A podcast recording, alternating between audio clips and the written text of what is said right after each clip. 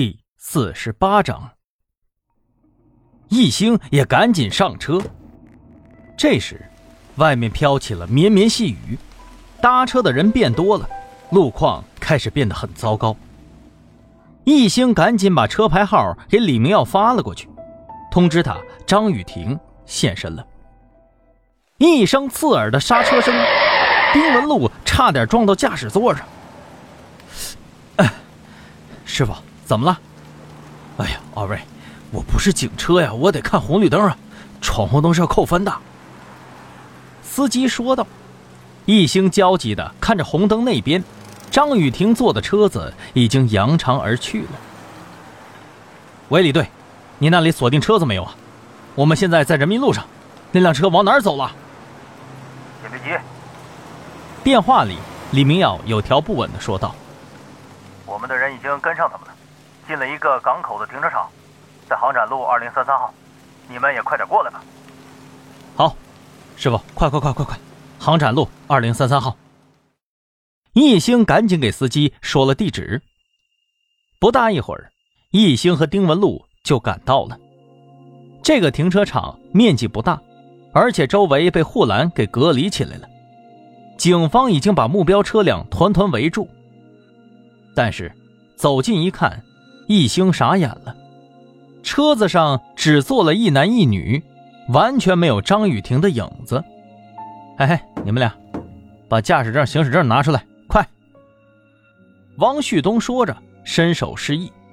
哎，警察同志，我我我们只是路过这里停下车子，又没犯法呀。车主磕磕巴巴的说着，交出了驾照和行驶证。汪旭东查看以后。发现这个男的确实是车主，这就有点尴尬了。他赶紧把一星给拉到旁边，问道：“一官，你们是不是看错了？真是这个车牌号吗？”一时之间，一星也愣住了。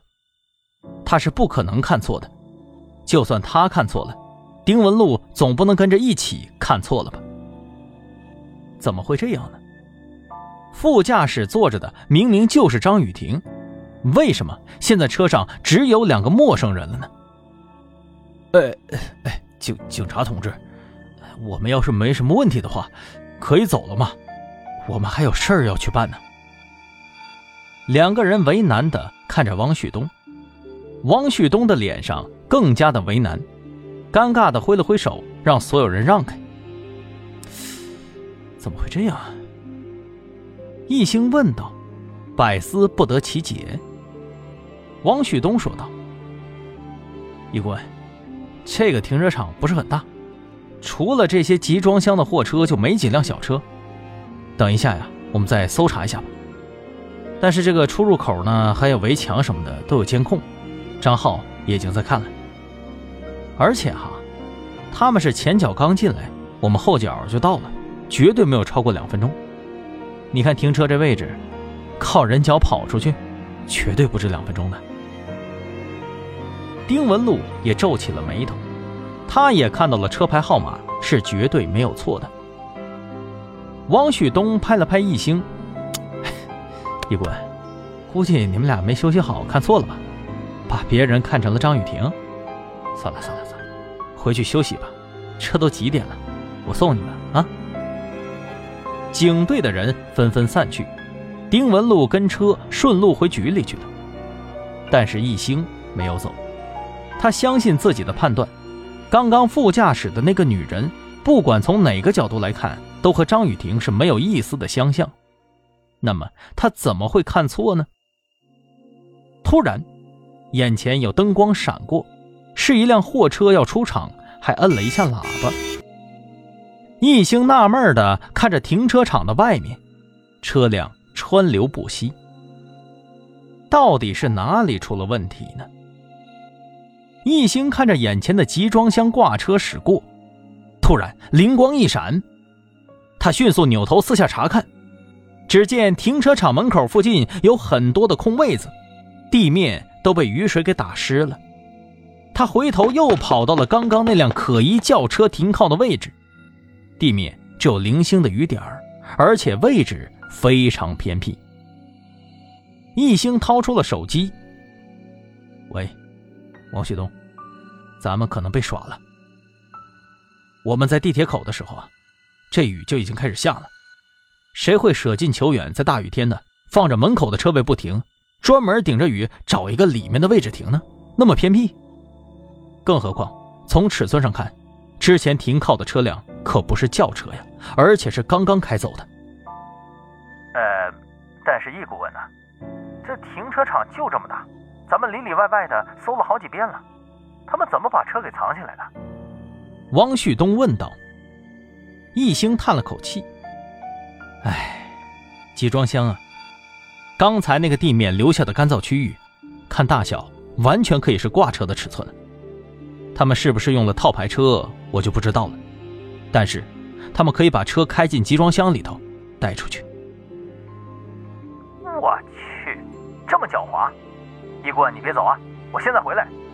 哎，不，不用了，不用了，别回来了，王旭东，没用的。”现在有太多辆集装箱运出去了，他们应该已经跑远了。与此同时，滨海市绕城高速的一辆集装箱运输车里，张雨婷瑟缩着，不敢出声。他的脖子上架着一把明晃晃的刀。哎哎，走到哪儿了？持刀的男人问着同伴。老大，已经上高速了，不过他们好像反应过来了。哈哈！男人收回了刀子。现在反应过来已没啊啊没没用了，二十几辆车也够他们查啊查一阵的了。他说着，站起了身狠狠地踹了张雨婷肚子一脚，骂道：“操操！就他他妈的你这老娘们屁他妈事儿多，非要开开开窗户透透个屁的气气你！我我我看你是偷偷偷他妈的晦晦气吧？这都他他他妈的让人给认认认出来了！”张雨婷恐惧地爬到了角落里，生怕男人一生气一刀捅了她。其实啊，是他先看到了异星，才开窗透气的。但是，这个计划还是失败了。倒霉老娘们儿，你他妈害老子挨挨骂！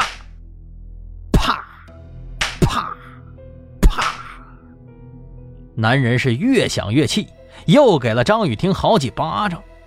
他的同伴见状，赶紧上来拉住了他的手，伏在耳边低声说了些什么，他才肯罢休。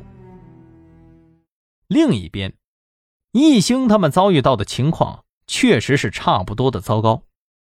停车场开往各地的运输车辆有不少进入了没有监控范围的土路，查起来十分的棘手。这一次的失误让众人都有些暴躁。那个，我觉着吧，啊，这也不算是什么收获都没有。李明耀自我安慰的说道：“最起码呀，现在咱们可以确定了，对方肯定不止一个人，是团伙作案。短短十几分钟的追击时间，要准备这么一套行之有效的方案，有两把刷子呀。”易兴有些懊恼，如果他能早点注意到路边的车子就好了。当然，如果是赵百康，倒是有可能在短时间内调动这么大的力量。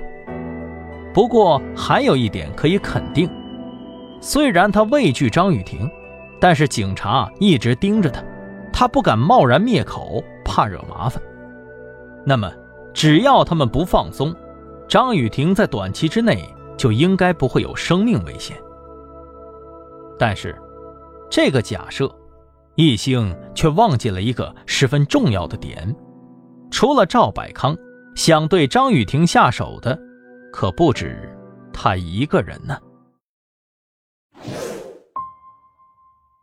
亲爱的听众朋友们，本集播讲完毕，感谢您的收听。如果喜欢，记得订阅和打赏一下哟。